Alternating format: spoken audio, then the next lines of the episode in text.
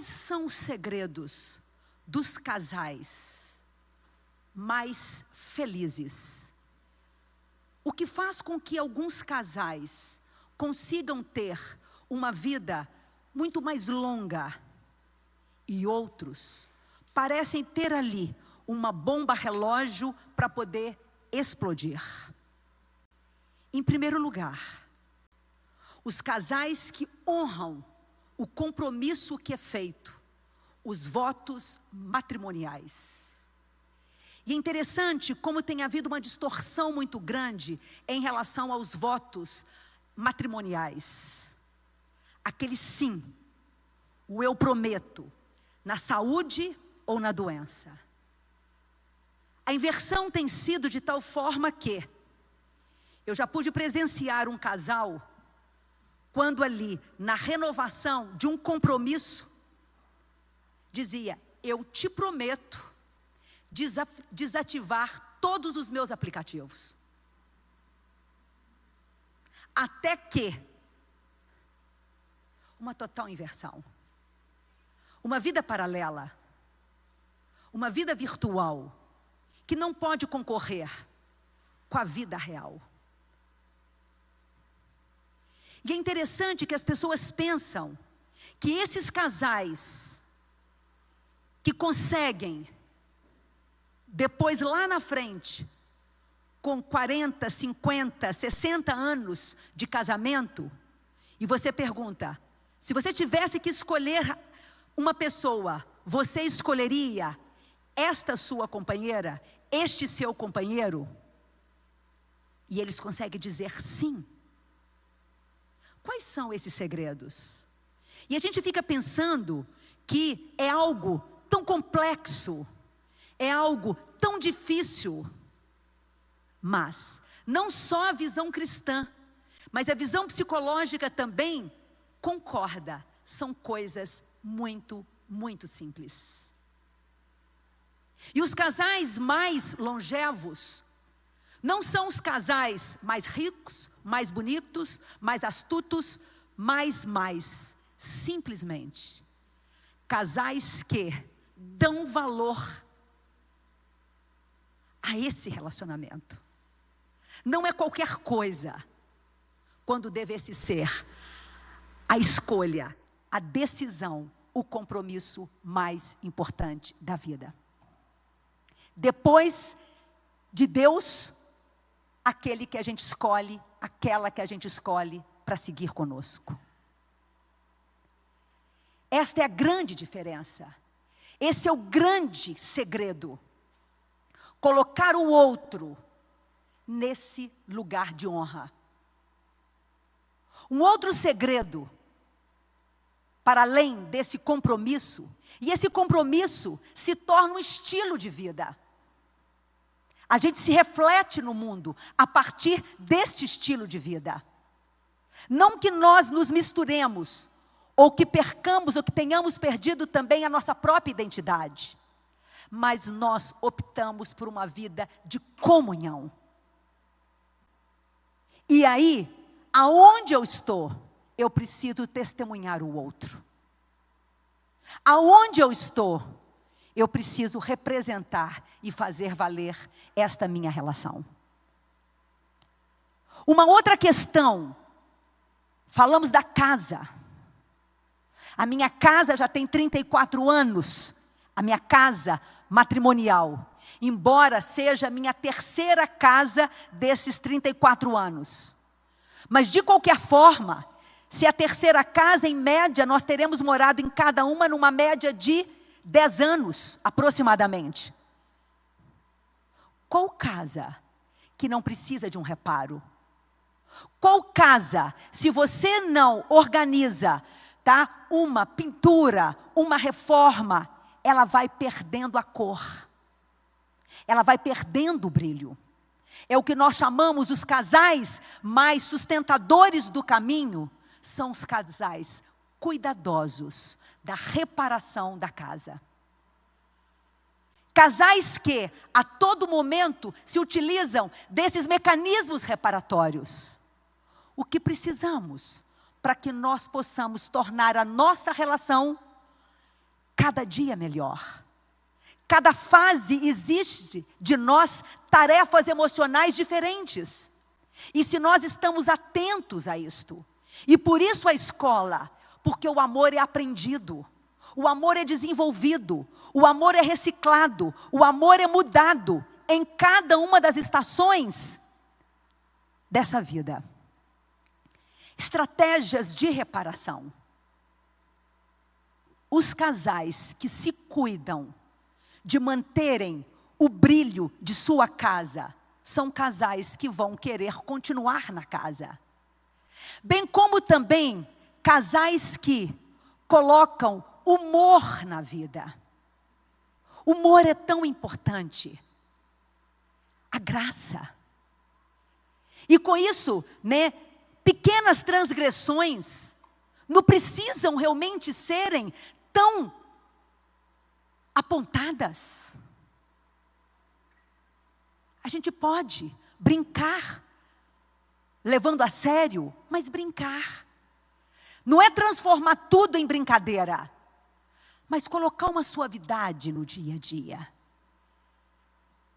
Casais que trabalham esse humor, casais que se dão tá, a este tempo de renovação, bem como também casais que trabalham a fidelidade.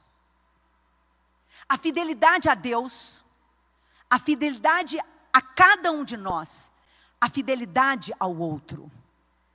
E aí vocês podem pensar também, existem alguns mitos. Né? Um casamento pode vencer uma infidelidade. Sabemos que a infidelidade é um dos grandes problemas, uma das grandes infiltrações no processo da reforma da casa. Tem infiltrações que parece que você realmente né, tem que chamar até uma equipe muito mais especializada para poder conter essa infiltração. Mas, tem casais que vencem a infidelidade e fazem um recasamento maravilhoso para a alegria de vocês. Mas não significa colocar debaixo do tapete. Nós falamos da verdade, que é o que segura a casa. Mas é trabalhar a nossa imperfeição. Ter a consciência do ato. Aonde foi que, e é incrível, Quantas pessoas muito boas, desinformadas, acabam caindo na traição, sem dimensionarem a consequência disto. E depois que tem, quer dizer, vem dentro tá, de um padrão de o machismo. Né? Eu amo a minha esposa e o meu marido, mas foi só uma fé. Mas o fato é que existem várias formas de traição, várias formas, não só quando você estabelece uma relação extraconjugal, extra namoro, extra noivado, mentir, não expor algumas convicções, tá? Não expor, tá? Algumas questões que vão repercutir lá na frente bem como também fazer um pacto com um elemento contra a pessoa de você se reúne com o filho e fala realmente do pai, ou se reúne, tá, com a sua mãe e fala, tá, do seu marido, enfim. Bem como quando nós fazemos uma inversão e que por mais que somos vocacionados ao trabalho, colocamos o trabalho à frente do nosso compromisso familiar. E isto não significa pelo número de horas que nós trabalhamos. Podemos trabalhar muito e há fases que nós precisamos trabalhar muito. Mas o outro e a família sabe que, tá? Ele está realmente nessa posição. Mas os casais que vencem a infidelidade, eu costumo dizer que são três tipos de casais ao viverem uma infidelidade. Tá? Você tem um casal que é o que nós chamamos de um casal sofredor, que vão deixar essa infidelidade ficar como buraco negro, por todo o tempo posterior e fica como se fosse uma sombra nessa casa.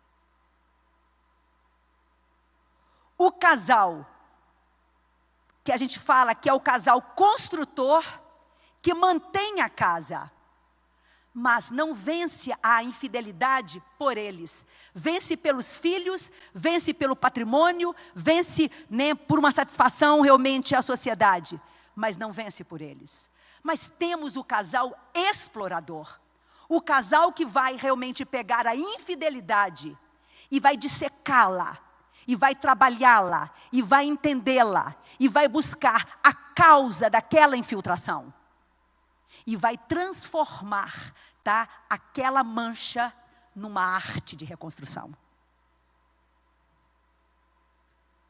E é muito importante que dentro desses elementos, para esses casais que são realmente mais felizes, por quê? Gente, não nos iludamos. A qualidade dos nossos relacionamentos define a qualidade das nossas vidas. Nós somos relações. Como que é importante que nós trabalhemos estas relações. E as relações muitas vezes ficam congestionadas muito em função também de alguns mitos. Dentre eles, por exemplo, tá? Um casal não pode sobreviver a uma infidelidade? Pode sobreviver a uma infidelidade.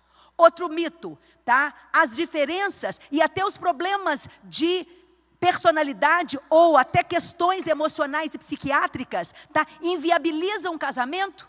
É curioso. Não necessariamente.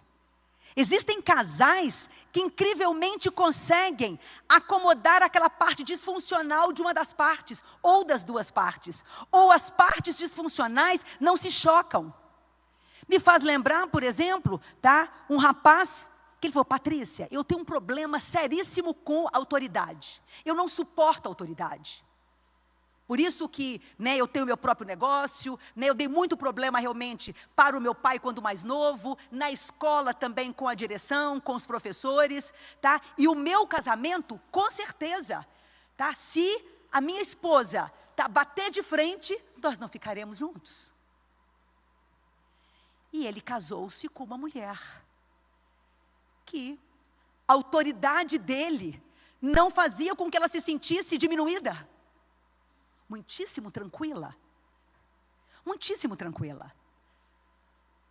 Ou seja, tá? Temos que verificar essas tendências disfuncionais, até que ponto elas se chocam, ou até que ponto elas podem ser acomodadas, tá? Outra questão dos casais mais felizes, eles não tentam resolver todos os problemas, tá? Eles são realmente muito inteligentes emocionalmente para eles poderem fazer uma hierarquia do que compensa mexer, do que não compensa mexer. Quais são problemas de resolução ou quais são problemas eternos que não vai valer a pena que nós investamos a nossa energia? Porque quando nós nos casamos, como o Padre Alexandre muito bem colocou, é preciso que nós entendamos que nós vamos casar com aquela pessoa e vamos conviver, tá? Com o melhor dela para o resto da vida e com o pior dela. Um conjunto de coisas minhas, do Zeca, um conjunto de coisas veio sendo realmente transformado. Se é que o nosso elemento, tá, de relacionamento possibilitou esse espaço de cura, esse espaço de crescimento, mas ele é limitado. Imagine se a gente coloca 80% do nosso foco visual, 80% do nosso foco visual, nos 20% de defeito do outro. O que que acontece? E se nós colocamos, tá? 20% na parte positiva. O que que acontece? Ao contrário. O segredo de um relacionamento feliz, então, maximizemos o positivo e minimizemos o negativo. O que você tem feito? Quais as lentes que você tem usado? Você coloca lentes de aumento no defeito ou na qualidade? E Deus é tão sábio que quando o casamento vai se desgastando, coincide também com a idade chegando e a gente perdendo né, a visão. A gente vai perdendo a visão. Então, aquilo que incomodava muito, a gente não está enxergando mais. Que coisa boa, a gente já não está enxergando mais as nossas próprias rugas. E a gente se assusta quando a gente coloca o nosso óculos. E a gente tem a ilusão. E vou dizer para vocês: essa ilusão é do pensamento otimista, porque tanto o pessimista distorce, quanto o otimista também distorce. Mas melhor que nós façamos a distorção para o otimismo. É a capacidade de nós entendermos que tá, a grama do vizinho não é mais verde. O outro não é mais feliz. A grama da minha casa é mais verde, porque eu cuido dela, porque eu rego a minha, a minha grama. Aí sim, essa grama realmente é mais verde. E dentro disso também o compromisso de como eu me entrego ao outro. Eu não sou a mesma que me casei, tinha 24 anos. Nós dois com 24 anos. E a gente passa uma vida tentando mudar o outro, para depois a gente poder dizer: ele já não é mais o mesmo. Claro que não somos. Que bom que somos outros. Preferencialmente que sejamos melhores. Perdemos, sim, fisicamente, mas podemos ganhar espiritualmente emocionalmente.